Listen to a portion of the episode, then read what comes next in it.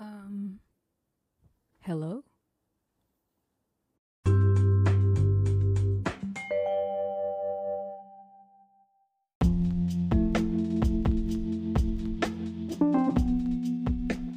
こんにちは、みまるです。えー皆さんようこそ。みまるのポッドキャスト、まあ、ミスイヘッテ Welcome and welcome back to my podcast 毎週木曜日に？毎毎週木曜日に、えーニューエピソードを更新しているこのポッドキャストでは What can I do for a better me? より良い自分になるためにはをテーマにみまるのどちらかった頭の中、まあ、メシヘッドで考えている真面目なトピックから思わずニヤニヤしちゃう話までゆるくお届けしています今週はあ久しぶりパート2ということで、えー本日も最後までゆるくお楽しみくださいそれでは Let's start!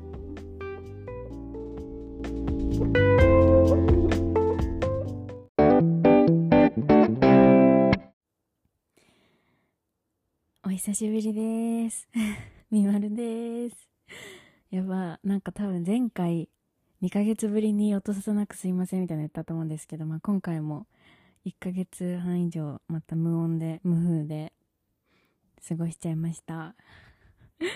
お久しぶりです。お元気にされてましたか？もうなんかめちゃめちゃ暑い日がだんだん終わりに近づいてきて、ねえ、もう来週？かも普通に多分来週かくらいからは30度切って一気に秋めいてきますがこの夏の間私は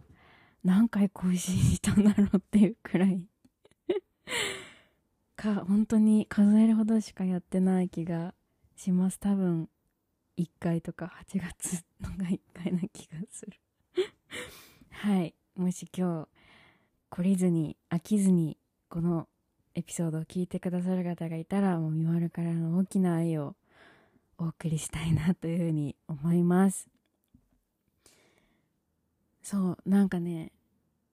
前回のエピソード確かあのいつも各エピソードごとに今回はどういう話しましたよみたいなちょっとなんて言うんだろうテキストみたいなのをこう Spotify のそのエピソード再生画面に書けるんだけど収録してその後そんなに時間空けずに確か編集をしてそのテキストまで書くんだけどもう何を話したか覚えてないぐらいほぼ脳死で 喋ってた。もうなんか本能の喋りスキルだけで 前回はエピソードを撮ったのでもちろん今日今日の今日まで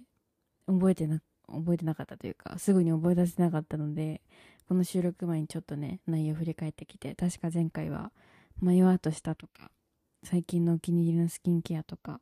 話してた気がします。やばいお元気ですか？私は元気です。今日はね今日はね話したいな久しぶりにって思うことがいくつかあるからちょっと撮ろうかなと思ってます。で確か前回は近況報告とか言おうとなんかしたんだけどやっぱりできなかったみたいな。ちょっともう本当に脳死で喋ってたから改めてじゃあ今日もうね9月も後半なので私の夏を振り返っていこうと思いますまずは。本当は話したいことまだあるんだけど。何個かのエピソード今日一気に撮っちゃうかもしれないしまあ撮らないかもしれないんだけど。はい。そうします。私の夏はですねちょっとこういうのを振り返るときには携帯の写真アプリを見ながら振り返るのが一番だと思うから見ながらやっちゃおうかな。多分前回があでも前回8月だったか。でも8月の前回のエピソードも特になんか喋ってない気がするの。もし喋ってたら今日もう一回聞いてください。はい。あとねまず7月はえーっとウーフォス買いましたね。ウーフォス買いました。あのすごいなんて言うんだろう。リカバリーサンダルだったかな？っていう名前の名前っていうかまカテゴリーにあたるサンダルでなんかすごく歩きやすいみたいな。で友達がなんかこれ履いて一日ディズニー行っても大丈夫だったよみたいなこと言ってたから私もずっと気になってたんですよね。でそしたら偶然なんで行ったんだったかな？なんか古着かなんかを探しに初めて一人で下北沢に行って一人で行くのは初めてだったので結構うろうろしたの。なんか場所もよく分かんなかったからうろうろしてあそうだなんかね古着祭りみたいなのがあってたんだその時。に古着祭りというかなんかその下北一帯でなんかイベントがあってたので行ってみようと思って一人で行ったんですけどそしたらあのー、なんかすごい綺麗なエリアの一角に UFOS のポップアップが設置されてたので入ってでその場で試着して買いました。結構、まあ、7月だったからもうさ夏全然始まってるし需要がめっちゃ高まってるから同じ日にえ確か新宿のルミネかなんかでもポップアップしてるって店員さん言ってたんだけどもうそこでも欠品してるサイズ色が多いですって言われてたのでもうその場で買うことにしました。ピンクのねピンクを買いましたよ私は。はいそんなことをしていました。で次のビッグイベントは何だろう。あそうなんかどっかで話したのかなこれ。わかんないんですけど私あの6月に新しいところでお仕事始めたんですけど確かその始める直前かなんかに言ってか言ってなかったかも覚えてないんですけどいつかカバンの中身の紹介したいみたいな言ってた気がするんですよ。社会人の通勤カバンの中身みたいな。でそれをね結構7月のこの入った時点で結構こう常に持ち歩くものが決まってきたりとかこうポーチはこれにしようって決まったりした時期でもあったかも。めっちゃ些細なことだでしょ？でそんなこともしました。で会社のねなんか集まりみたいなのに参加してあのみんなでバーベキューして花火してみたいなのもめっちゃ嬉しかった。なんか私コロナ禍で新卒は入社したのでそういう会社のイベントとか全然なかったの。あの転職する前も。もう入社式とかもさ全部、うん、オンラインでやってたしそういう集まり一応会社で多分開催はされてたんだけどもう完全に任意だったし、まあ、今回のあのあの何？7月に参加した新しい会社のあの集まりも任意ではあるんだけどなんかやっぱりさやっぱり怖くてまだ前職にいる時は。ねマスクなしで飲食オフィスの中で。しかも前職のオフィスが窓を開けられないようなオフィスだったから余計にね怖かったから行かなかったので初めてこういう集まりに行った気がする。多分。はいですね。であとあの大学時代の後輩の子がオーストラリアに今留学しててその子があのホリデーで一時帰国してたので一緒にねおうどん食べたりしてめっちゃ話してそれも楽しかった。あのなんだっけ。まゆかんっていうねポッドキャストをしてる子であの私がポッドキャストを始めたんだってその子に初めて話した時に実は私もやってますみたいな話になってそれまで知らなかったんだけどでまゆかんちゃんのあの眉の缶詰だったよね。ちょっと違ってたら嫌だから調べとくんだけどそうやってる子で、いつかゲストに来てほしいなって思ってるんだけどその子と会ってなんかオーストラリアどうとかなんか生活どうとかを聞きました。すごい楽しかった。結構ねなんかめっちゃちょくちょく会うよりもドーンってあっていっぱい話すみたいな子でねすごく嬉しいです。あの年齢も2個ぐらい2個かな？くらい下なんだけどいつも仲良くしてくれてとっても嬉しい。ちょっと待ってね。眉の缶詰ですね。眉の缶詰ってポッドキャストぜひ聞いてみてください。はい。であのー、次があのさなどこって言ったら原宿にメルヴィル？ブランディ・メルヴィル。ブランディ・メルヴィルっていうえっとアメリカ初のアパレルショップみたいなのが原宿にオープンしててでそのお店に行きました初めて。で全然行くつもりなかったんだけどその原宿にブランディ・メルベルがオープンしてることは情報持っててでなんか偶然原宿に用事原宿だったのかな？用事があっていたからあじゃあ帰りに寄ってみようと思ってで結構閉店時間ギリギリだったんだけどオープンしたてでさなんか日中がっつり日中行くと多分混んでるなと思ったからちょうどいいやと思ってその足で行ったんだけどめっちゃ店の外に並んでて私が入った時点でもう閉店時間30分前とかだったんだけど全然閉店時間後にも人が入ってきてるような状態だったからあの結構ねずっと店舗なんか込み込みだったんだけどはいいくつか服を買ったような記憶があります。ただ現金しか使えなかったの。今はわからないんだけどその時は現金しか使えなかったからあの限られていた。それ知らなくて買える。あの洋服が限られちゃってました。はい。えっとね原宿駅からえー、っとなんて言ったらいいんだろう。原宿駅おあ竹下通り通り越してえっと紫スポーツの方に渡ってずっともう少しその紫スポーツの奥ぐらいに歩いていくような感じのとこにありました。ちょっと駅から歩く感じでしたね。はい。絶対秋服冬服かわいからまた行きたいなと思ってます。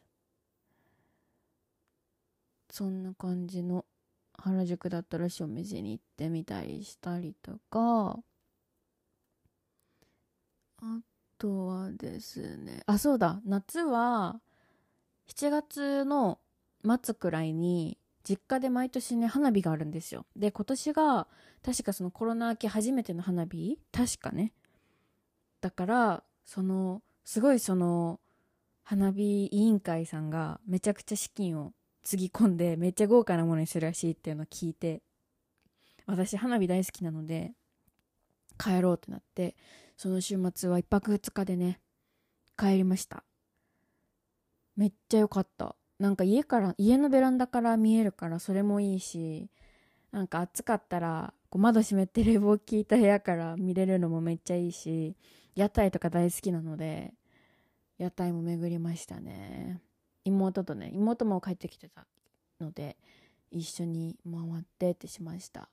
でねすごい人懐っこい野良猫ちゃんがいてねでもなんか猫風邪ひいちゃっててちょっとねうーんってなった。元気でいてくれるといいな今でもって思います。うん。ちゃんと夏のイベントも。そうそう。で帰ってきたら今度自分が今住んでる地区のなんか盆踊りみたいなのがあってて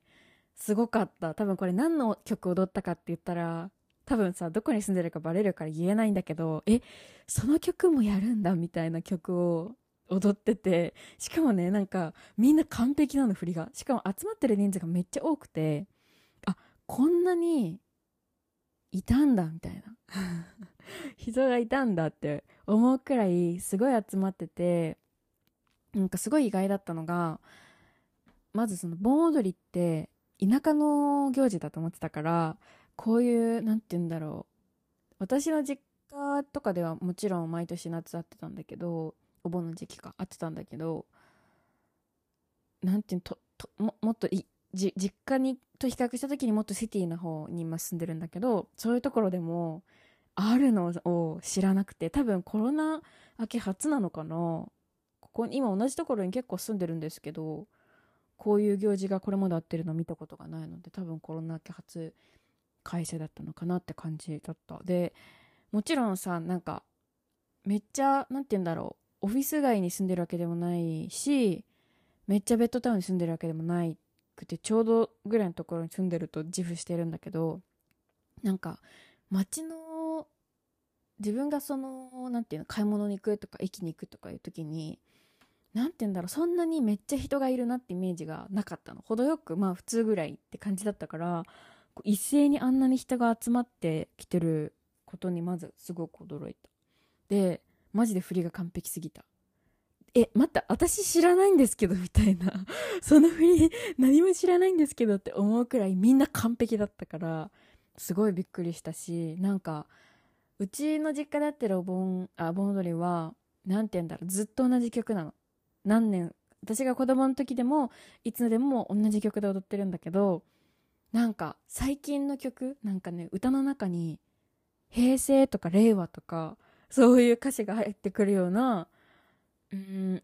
曲とかもあってあなんかお盆踊りの音楽ってそんなに頻繁にアップデートされるものなんだっていうのも面白かった。でなんかこう結構シティ側に何て言うんだろういるとあんまり何て言うんだろう、まあ、ご近所付き合いとかって実家ほどないし周りのね住んでる人と。でもすごい一堂にこうみんなが返した時にがこう何て言うんだろう。あお久しぶりですとか言ってさ声を掛け合ってる人たちを見たりとかすごいおじいちゃんがめちゃくちゃ盆踊り楽しんでるのとか見たらすごい心が温まりました。でなんかいろいろ出店みたいなのも出てたんだけどどうしようシティ価格だったらと思ってビビってでも焼きそば大好きだから焼きそば食べたいと思ってめっちゃ並んでたんだけど並んで400円とかめっちゃ良心的かよとか思って食べました。食べながらあの一人でさそのフラットいただけだったから焼きそば買ってであの道端でそのみんなが踊ってるの見ながら焼きそばを食べてでそしたらなんか麦茶を配りに来てくれたりとかねその委員会の委員会のなんかまた盆踊り委員会の人かな？がなんか麦茶配りに来てくれたりしてなんかすごい初めて何て言うんだろう悪い意味に聞こえないといいなと思うんだけどすごく人情味を感じた一日というかその一晩ですごい嬉しい日だったなんだかあったかくなりました気持ちが。であとさなんか盆踊りってさうちの実家はね3曲しかレパートリーがなくてそれをマジ何回も踊るわけ。その 1, 時1時間2時間の間に。なんだけどなんかもっとこの私が住んでる盆踊りはのが流してた曲がもっとアップテンポなこうめっちゃなんていうの洋楽みたいなのも流したりすんの。でそれでめっちゃもう今にはなんなんて言うんだろう。無理しないでって思っちゃうようなおばあちゃんたちとかがさそ多分婦人会の方々とか踊られててめっちゃそれもカオスだしそれをなんかじゃあこの曲3回連続でいきましょうとか言うの。マジかと思って結構おもろかった。見てて笑っちゃうって。思いながら見てました。でもすごいいい一日だったな。はい。で海にもね日焼けしに行きました。あれ？この話はしたかも。この話したね。海に行った話。多分前回した気がするけど。あの一色海岸神奈川の一色海岸まで電車とバスを乗り継いで行って行きました。でえっとね多分前回のポッドキャストで話したのはこの夏初回で行ったやつ。初回日焼けをしに行った時だったと思うんだけどそうだね多分そうだね。そうなんだけど8月にねもう一回行ったんですよ。あのポッドキャスト撮った後に。でその時にねなんかバス降りてあの海岸まで歩くってなった時にめっちゃバスに乗ってる間にめっちゃ雨が降ってて15分ぐらい乗るんだけどバスも。やばいなこれって思ってて。でバス降りてたらなんか小雨になって止んだからちょっと前取りしてそこから歩いて、まあ、ビーチまで向かったんですよね。でいつも通りそのビーチにビーチタオルを引いてあの寝っ転がってたの。で顔は焼けたくないしあの、まあ、眉毛のね眉アートもあんまりなんて言うんだろう日に当たると良くないっていうのもあったからサングラスしてキャップをかぶって寝てその上から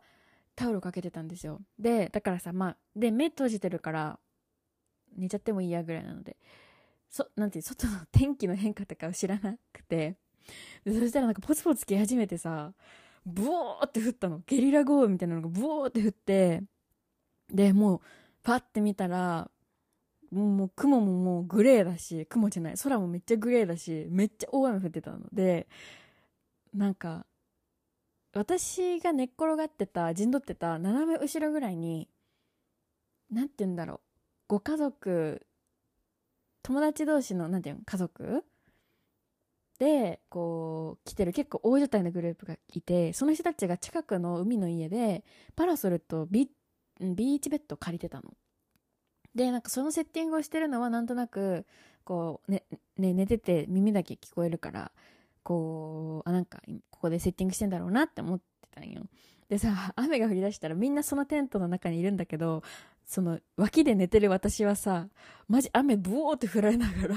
片手でバッグを守りもう片方のなんか2個バッグ持ってたからどっちのバッグもさ手でこう覆いながらもうなすすべないからまあ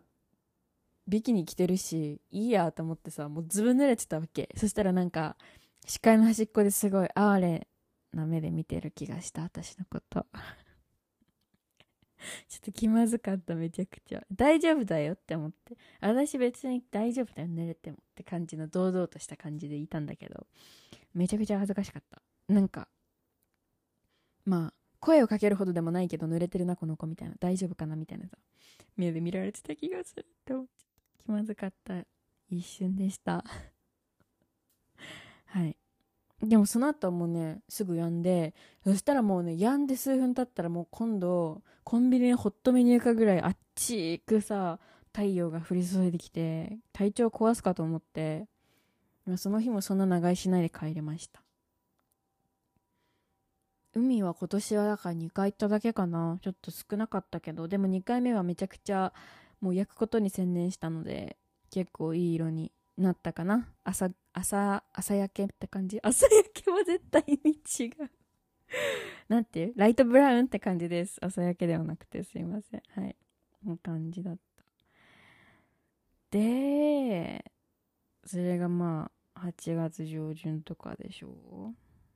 でまたお盆に実家に帰ってで結構私も妹もなんかちっちゃい頃はもうディズニーディズニーみたいな感じだった。まあ今もディズニーは好きなんだけどその家族で行くってなったらなんかもう少しその自然の中でアクティビティをしたいみたいな気持ちが私と妹のこう今のこうバイブスであってでそれであの両親が川辺でそばを食べられるような素敵なね場所に連れて行ってくれてあのくれました。車でね行ったんですけどでなんかそうめんとかこう竹を割ったようなお皿あるじゃん。あれに炊き込みご飯とかが乗ってるやつとかその地のうん鶏肉を使った串とかあってすごかった。で何て言うんだろう。川がバーって流れてる上にこう床みたいなのをねが張ってあってそこにテーブルが置いてあるっていうのが何個もあもう30席ぐらいそれがあるんだけどその席自体がこう1時間か2時間のこう席代としてうん払払ったんだったっけ？なんだっけ？確か席代がかかってプラス料理代みたいな感じだったんだけど私たちは2時間で借りたのでご飯ゆっくり食べてで4人なのでご飯足りなかった分おかわりしたりしてでその結構大人4人が横になってもちょうどいいぐらいの広さだったので みんなで寝っ転がってお昼寝をしてもう上見たらさ木みたいな感じ。で寝そべってる下は川みたいな感じでこの日ももう8月のお盆とかめちゃくちゃ暑かったんだけどこのねなんか川辺のまあ森林の中にいる時はすっごい涼しくて気持ちよかった。めっちゃよかった。ここまた行きたい。ご飯もねすんごい美味しかったしまた行きたいなと思ってます。はい。でお盆はねそんな感じで帰省をしましたね。でその次のビッグイベントといえばサマソニ、サマソニに行きました。8月の20、20日 ?20 日かな ?20 日に行きました。今年は19、20で開催だったんですけど、私が本当に大好きなラウブっていう海外のアーティストがいて、その人が多分日本に来るのは2回目なんですよ。で、私1回目の時はラウブのこと知らなくて、で、あの、今回私が好きになってから初めての来日だったの。で、なんか、あんまりその日本の歌とか聞かないし他のアーティストの方は正直その場で初めて聴いて楽しむみたいな方が多かったんですけどもうねマジでよかった。マジでよかった。ラウブを見に行った感じになったんですけどマジでよかった。マジでよかった。なんかね多分行ったことある方はもう全然わかると思うんですけどなんかサマソニってサマーソニックっていう、まあ、音楽フェスで千葉のえー、幕張だったかな？ま、幕張の方であるんですけど ZOZO マリンメッセだったっけ？わかんないけど。まあ ZOZO マリンスタジアムか。とかの近くであるんですよ。で2会場か3会場ぐらい大きく分かれててでそれぞれでタイムスケジュールが引いてあって自分が見たいアーティストがある時にその会場に行って見るみたいな感じなの。でこう例えばこう朝だけ見たい見たい人たちがこう朝に連続して見てて後半は見る人いないよってなったらあの見てそのまま帰る人もいるしそのまま残ってご飯を楽しんだりとかこう初めて出会うアーティストを楽しんだりするみたいな人がもいてそ本当にそれぞれって感じでめっちゃ熱量高い人もいるし私みたいに一人のアーティストだけを見に行ってる人も全然いるみたいな感じっぽくて。結構最初緊張してたからこういうフェスに行き慣れてる友達にいろいろアドバイスをもらってあの持ち物とか服装とかもすごい整えてね行きました。はい。でえっと私はピョンニカとピョンニカのお友達と3人で行ってそのお友達の子が見たいアーティストがいたからその人にその時間に合わせて行ってでそこから、まあ、のんびり結構過ごしてた感じ。で初日に結構その暑さとか飲み物とかの関係で結構熱中症になった人が多かったってことだったので私はリュックの中にでかい保冷バッグを入れてその中にコンビニで買ったあの凍らせてる麦茶を入れてね4分ぐらい買って行きました。やっぱ向こう入るとさあのフェス価格のね食べ物飲み物になってくるし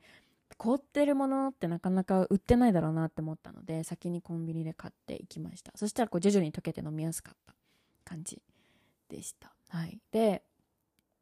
友達がその見たいアーティストを見てその後にそのマリンスタジアムの方にこう何て言うんだろう大きくマリンスタジアムが3つの3つか4つの区画に区切られててそれぞれの区画で音楽が合ってるんだけどその4つのうちの1つの区画であのご飯フェスみたいな感じののが開催されてて本当にいっぱい屋台が出ててもう韓国料理海鮮沖縄料理ハワイ料理お酒とか本当にね幅広く麺もあったしあのご飯ブースが出てるんですけどそこでご飯を食べました。私は海鮮丼食べた。でそっから私が見たかったアーティストさんがそのマリンスタジアムの中屋内ステージだったのでそのステージのところに行ってこう合ってるアーティストの歌を聴いてたみたいな感じだった。で私はえっとねえー、っとなんだっけ？エイウィッチ？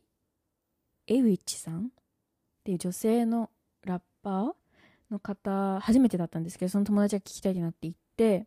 すごいなんかああいう何て言うんだろう意見が強いというかエモーション強めの曲を聴いたのが初めてだったからあの刺激的でしためちゃくちゃ。でなんか私はもう本当にそういうラップ会話が全然わかんないからあれなんですけどなんかゲストの方が次々と出てきてて多分そのエイウィチさんが自分の楽曲の中でコラボしてる方をいっぱい呼んでたみたいで楽曲ごといろんな人が出てきてその度にもう前の方にいるさあの本気ファンたちがもうめちゃくちゃ湧いてて私もなんかそれが誰なのかわかんないんだけどすごいことであることはめちゃくちゃ伝わってきたので みんなと一緒にわーって言いながら聞いてました。でその後に愛さんあの「君が笑えば」の歌を歌う愛さんが出てきててで私もそういうメジャーな曲しか知らないから後ろの方で友達3人と座って聞いてたんだけどなんか最後その「君が笑えば」ってこの曲のタイトルもわかんないけど、これなんだっけ？この世界中にもっともっと幸せがひハピネスハピネスハピネスハピネスを歌ってじゃあみたいな感じになってたんだけどその愛さんが持ってる持ち時間よりも多分5分ぐらい早く終わったのかな？10分弱か5分くらい全部のセトリが早く終わっちゃってでもみんなさ観客も次のステージに行く人もいるからわーって解散してたの。そしたら愛さんが戻ってきていや、ごめん、なんか、もうちょっと時間あるからもう一曲ぐらい歌うって言ってくれて、なんか、えーってなって、それで私たちもなんか、マジでってなって、ちょっと前の方に行って、そしたらなんか、何がいいってなって、観客がめっちゃストーリー、ストーリーって言って、で、その場でストーリー歌ってくれて、最後の方はみんなで歌ってみたいな感じで、なんか、めっちゃ、なんて言うんだろう、フェスっぽいというかな、これがさ、M ステとかだったら、そういう音楽番組だったらさ、単、単純に巻きでなんか収録というか進んでいくんだろうけどなんかライブだからさそういうこうアーティスト本人の一声で何でもできちゃうのが面白いなと思ってすごいいい経験でした。でその愛さんが終わった30分後にあるステージがついにラウブだったの。ですごい緊張してなんかそのステージが終わって次のステージがあるまでの3 4 0分って結構人が全然いなくなるのみんな移動するからで結構いなくなってでなんか初めてだしもう後ろから聞けたらそれでいいかなってなんとなく思ってたんだけどその友達が「えせっかくなら前で見ようよ」って言ってくれて「えいいの?」みたいななんか私結構自信ガーって後ろから人が来たりしたらどうしようとかなんかなんていうの人のさ、まあ、日記とかで気分悪くなったらどうしようとか結構心配しててたんだけどなんかそうやって声かけてくれたからえ頑張ってみようかなって思ったらみんなさ、まあ、一緒に前に来てくれてあのその一角はステージの前の多分ステージを前にして左側前左前に VIP のエリアがあるの。四角く枠で囲まれてで、右側なんもないのね。で、私はその VIP エリアの枠の直後ぐらいに、あの、位置取りをして、待って、で、結局そこで見たみたいな感じで、あんまりその、なんて言うんだろう、人がバッと押し寄せることもなく、すごい快適な、なんていうパーソナルスペースを保ちながら見れたし、もうなんか、なんかライブさんって聞いたことない方ぜひ聞いてほしいんですけどなんとなく多分耳にした曲があると思うから聞いてほしいんですけどすっごい声が綺麗なのね。なんか歌詞はめっちゃ若者っぽい感じでなんていうスラングもめっちゃ使うし歌詞もすごいなんて言うんだろうこう描かれてる心情が若い人な感じするんですけど声が本当に綺麗な男性の方でなんかすごいのね本当に素敵なので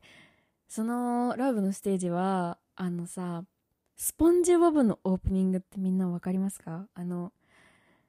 あのさうーのやつ。なんだっけ？聞こえないぞアイアイキャプテン。うー。のやつ。パイナップルに住ん私ごめんなさい、日本でしか見てないから、あの、英語わからないんだけど、パイナップルに住んでいるスポンジボブツボマン四角のやつ。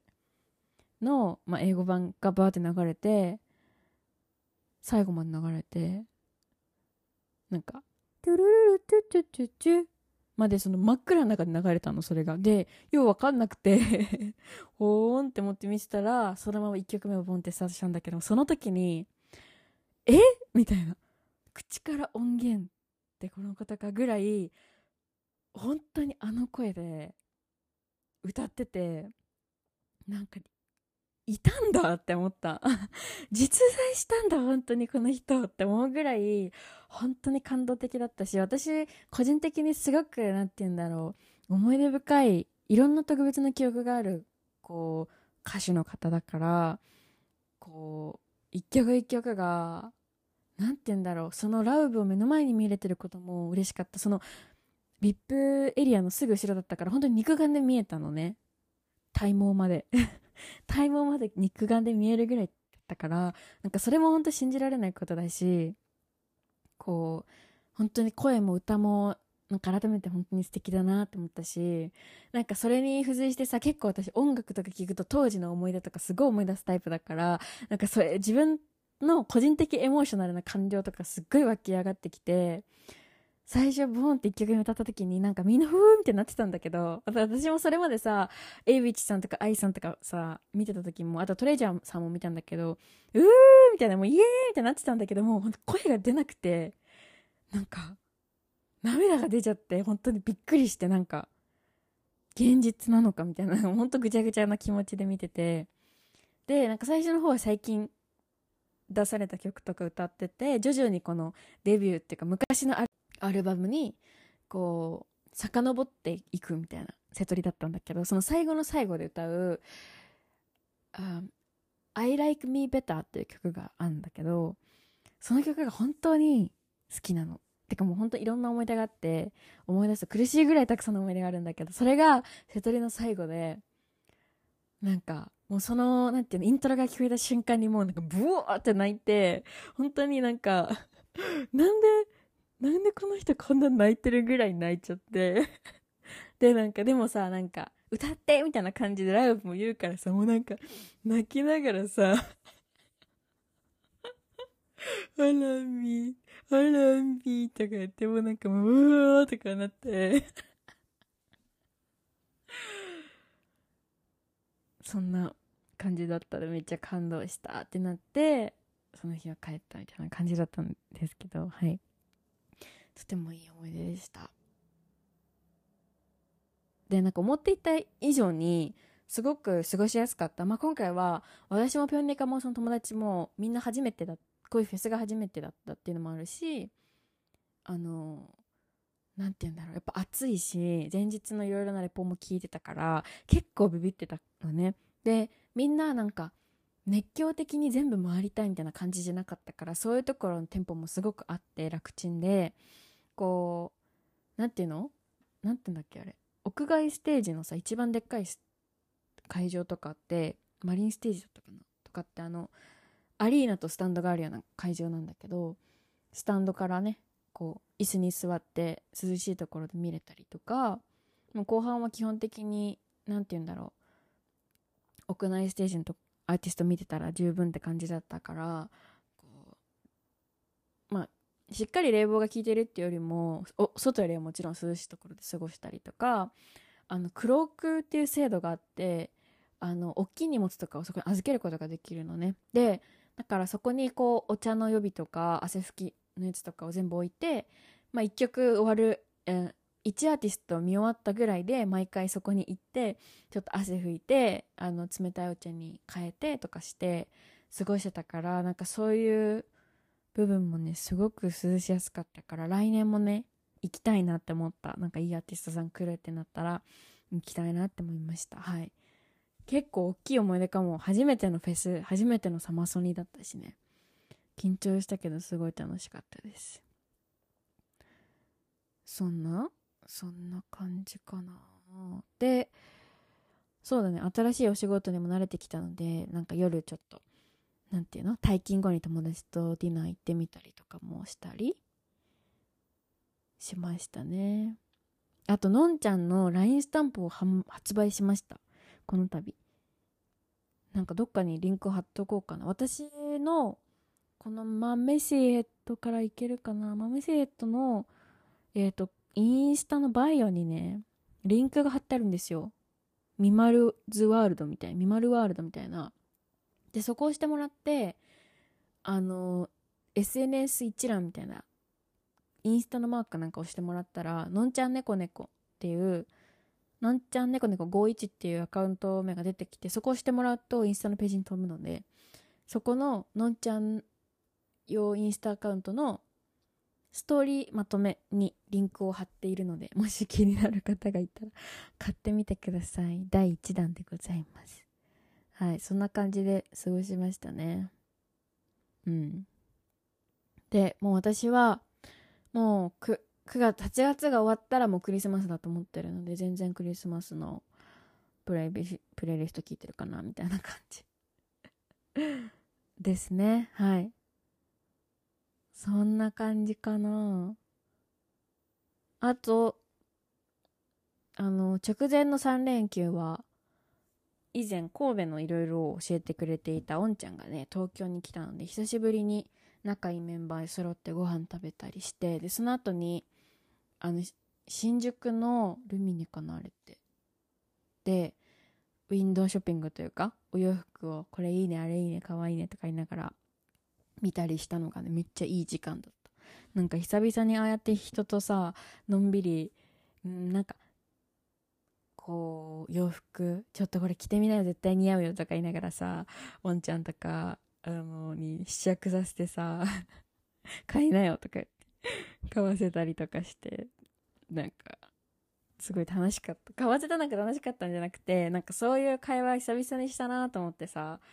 なんかそれが嬉しかった。私基本的に洋服最近もネットで買うことが増えちゃったりとか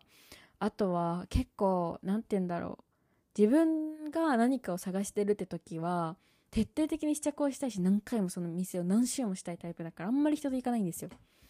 でもまあ今回もなんかちょっと自分の服探してるとは言いつつみんなも洋服見てたからすごいなんかゆるっと過ごせて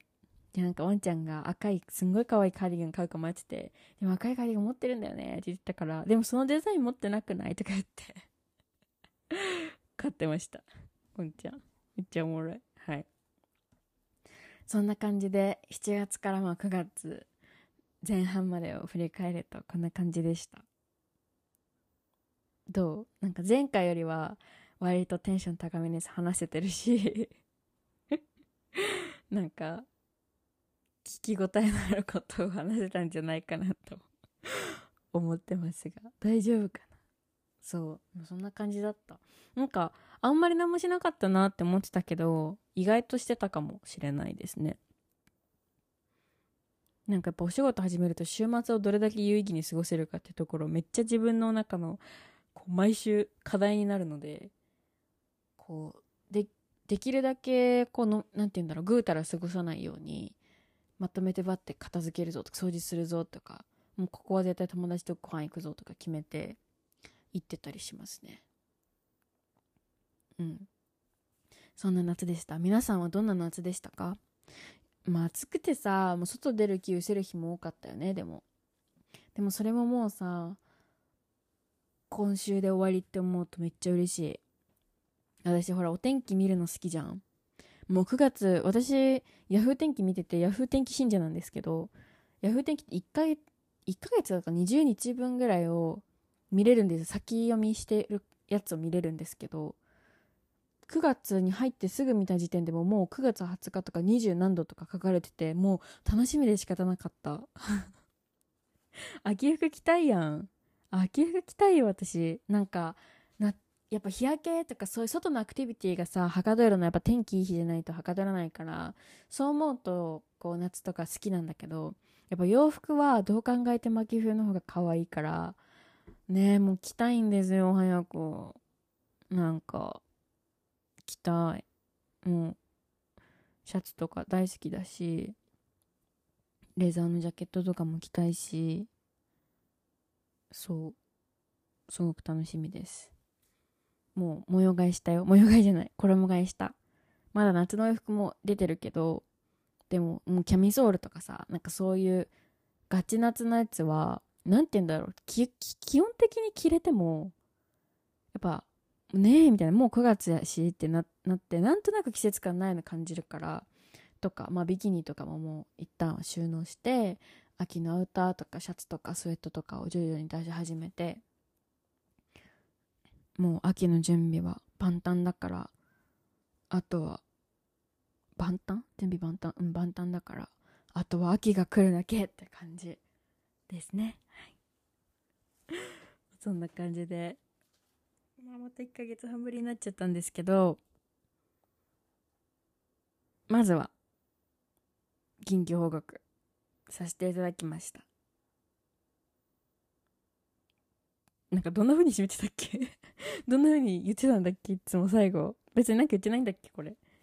なんかエンディングのあの言葉言う前な、ななんか、なんか言いたいよね。じゃあみんなの夏のなんか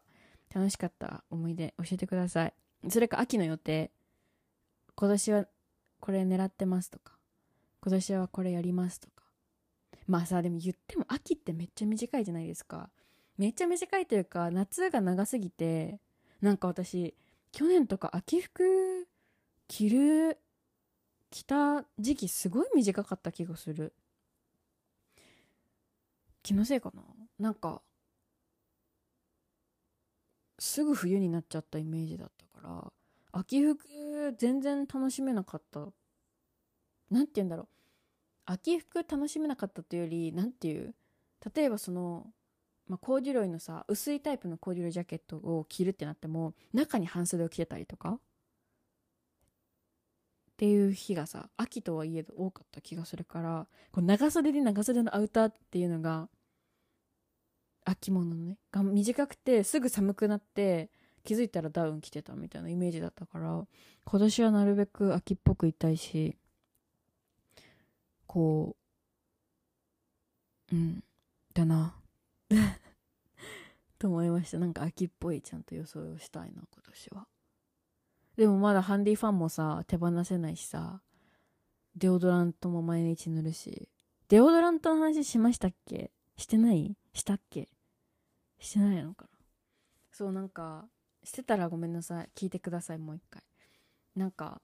海外の人のいやこれしたか。いや一巻は海外の人のさみんな同じ匂いするやん。それに憧れて調べてたらどうも香水ではなくてデオドラントなんじゃデオドラント説みたいなのが出ててあそうなんだと思ってでなんかすごい今年私匂いとかまあ自分で気にならないっていうかもしこれで臭かったらやばいなって感じなんですけど今まであま気にしたことなかったんですけど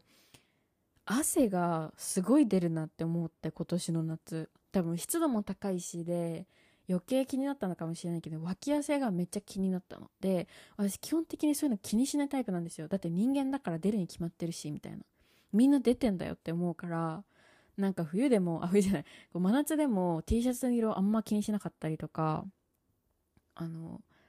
そういうなんか脇汗パッドとかも全然しないタイプだし逆に外で脇汗拭けるタイプなんですよ。なんていうの？不快にね思うようなところで拭かないんだけどなんていうの？こうさっと拭くぐらいならでも人間やからって思うから気にしたことなかったんですけどやっぱなんかこの新しい職場は通勤がメインだったので夏の間。ねなんかそこでねケアされてないのはどうなんだろうって思って人生で初めてデオドラントを買ってみたんですよ。でいろいろ調べてて今まで私がボディーソープとして使ってたオールドスパイスってところから私が好きな香りのボディーソープと同じ香りのデオドラントが出てることを知ったからそれをまず買ってみたんですね。でそしたらまずその匂いは正直一番の目的はさ匂いを海外の人っぽい匂いになりたいっていうのが目的でプラスその脇汗が気になるなぐらいで買ったんですよ。じゃあ匂いは正直ちょっとわからん。これみんななんて私があ海外の人の香りいいなって思うのがこの香りなんかはわからんけど汗がね出ない。びっくりした私。それが本当に最高すぎて毎日塗ってます今も。なんかこう何て言うんだろう。ちょっとまあ不快にね思う人もいるかもしれないからスキップしてください。ここから。多分3分ぐらい。5分ぐらい。そうなんかさ何て言うの？T シャツもそうだけどキャミソールとかだとなんか脇汗のなんかヌルヌル感がすっごい気になってそれがもう気持ち悪かっためちゃくちゃ。でもこのデオドラントを塗ってからそれがまず全くなくなった。でデオドラント自体も思っていたより何て言うんだろう。サラサラじゃなかったっていうのが最初使った時の初感第一印象。で多分スプレータイプとかあんのかな。だからもっとこうリキッドタイプだと違うのかもしれないんですけど私が使ってるのはバームタイプバームスティックのタイプなのであのスティックのりみたいな感じのこうテクスチャなので塗った直後はもうちょっとなんかペタってなるかなみたいな。でもなんか全然それが一日気になるとか全然なくて本当に汗が出ないから感動した。だからその自分が不快に思ってたこともすごく軽減されたしいいなと思いました。でなんかダブからも出てるみたいな。のでココナッツの香りが良かったのでそれも買いました初めて iHerb を使って買ってみたいな。でまあ気分で使い分けるみたいな感じなんですけどあのオールドスパイスの方はフィジーっていう香りを買ってこれは結構ボディーソープもなんですけどアメリカのボーイフレンドみたいな香りがする。結構メンズっぽい香りな気がする。わからないけど、まあ、香りをそもそもね分けていいのかって話ではあるけどな気がする。で私ダブの方はこれなんだろう。アドバンストケア、ケアリンココナッツっていうココナッツなんだけど、正直ココナッツ好きからするとこれココナッツじゃない。で、I have のコメントにも This is not coconuts って書いてる人もいたから、これはココナッツの仮ではないんだけど、まあなんか別に許容できる香りかなって感じ。すごい夏のね、香り。どっちかというとハワイみたいな香りがして、でも全然好きだったから使い分けてました。なんかまあご飯屋さん行ったりさあんま匂いが強くない方がいい時はダブだし普通になんか問題ない時はオールドスパイスみたいなぐらいの気分で使い分けてましたすごい良かったですねめっちゃ脱線した My messy, my messy head, my messy chat. Yeah, yeah, yeah, yeah. うん、うん、うん、うん。さっきまでさ、渡辺直美さんのね、YouTube ライブのアーカイブをずっと見て、最近ね、ハマってるんですよ。あの、最近在宅でお仕事することが多くて、なんか無音でやるよりも私は結構、なんかラジオとか音がかかってた方がやりやすくて、で、渡辺直美さんの YouTube のライブは、なんていうの、直美さんがカメラの前で、なんていうの喋ってるだけだから、公開ラジオみたいな感じのライブ配信なんですよ。だから、映像見なくていいやつだ。音楽だけ、音楽じゃない、音声だけ聞いてればいいやつだから、結構聞いてて、私すごい渡辺直美さん大好きで、あの、ナオミテイクスアメリカっていう、直美さんも、ポッドキャストされてるんですけど、それもめちゃくちゃ面白くてよく聞くんですけど、ここ数日は、その、YouTube の方でライブ配信してた過去のやつをね、振り返って聞いてたんだけど、もうすごいお話も上手だし、なんか本当に面白い。なんか、面白い。語彙力。なんて言うんだろう。面白いんだけど、下品じゃない。下ネタも言うんだけど、下品じゃなくて、こう、そもそもの言葉の選び方とか、お話のされ方がめちゃくちゃ丁寧な方だから、面白いのに、すごくベースが丁寧だから、こう、心がさ、すさまないの。わかる？なんかさ、面白いけどさ、言葉遣いあんまりだな、とか、なんかそれを面白いと捉えるんだみたいな人ってさ、たまにいるじゃないですか。私そういうの聞くとなんか嫌になっちゃうんですよ。ちょっと悲しい気持ちというか、ここ居心地は良くないなって思っちゃうんですけど、直美さん全然そんなことなくて、本当に面白いから、マジで聞いてほしい。ナオミさんの YouTube はナオミクラブで調べたら出てきて、ポッドキャストは Naomi Takes America で、 Naomi Takes America の方は、ナオミさんが、こう今勉強中の英語を使って発信していくみたいな感じなので、こう文法を学ぶっていうよりも、なんて言うんだろう、ナオミさんの成長を見守るみたいな英語のポッドキャスト、全編英語のポッドキャストでいろんなゲストの方を呼んで喋ってるみたいなやつ。めっちゃ面白い、それも。めっちゃ笑っちゃった、なんか、こう、なんて言うんだろう。めちゃ、めちゃめちゃお上手って感じではないんですけど、でもなんか、面白い。結局、ナミさんが面白いから 面白かったっ。てか、ぜひ聞いてみてください。なんかこの間までその Naomi Takes America の公開収録のなんか、なんかステージをアメリカでずっとされてて、なんかね、どの都市でもすごい大盛況だったってあって、すげえって思いました。はい。そうそうで、聞いてたからさ、なんかこう、 oh、oh、yeah、yeah みたいなノリがさ そういうのも大好きだから移っちゃったやっちゃった今なんかすごいいいから聞いてください やばい50分喋った。やったもうさ、前回さ、本当にさ、テンションも低いし、喋った時間も低いし、なんか久しぶりの投稿だったのに申し訳ないなって気持ちになってたの。だから、今日は十分喋れたので、ここで一旦おいとまさせていただこうと思います。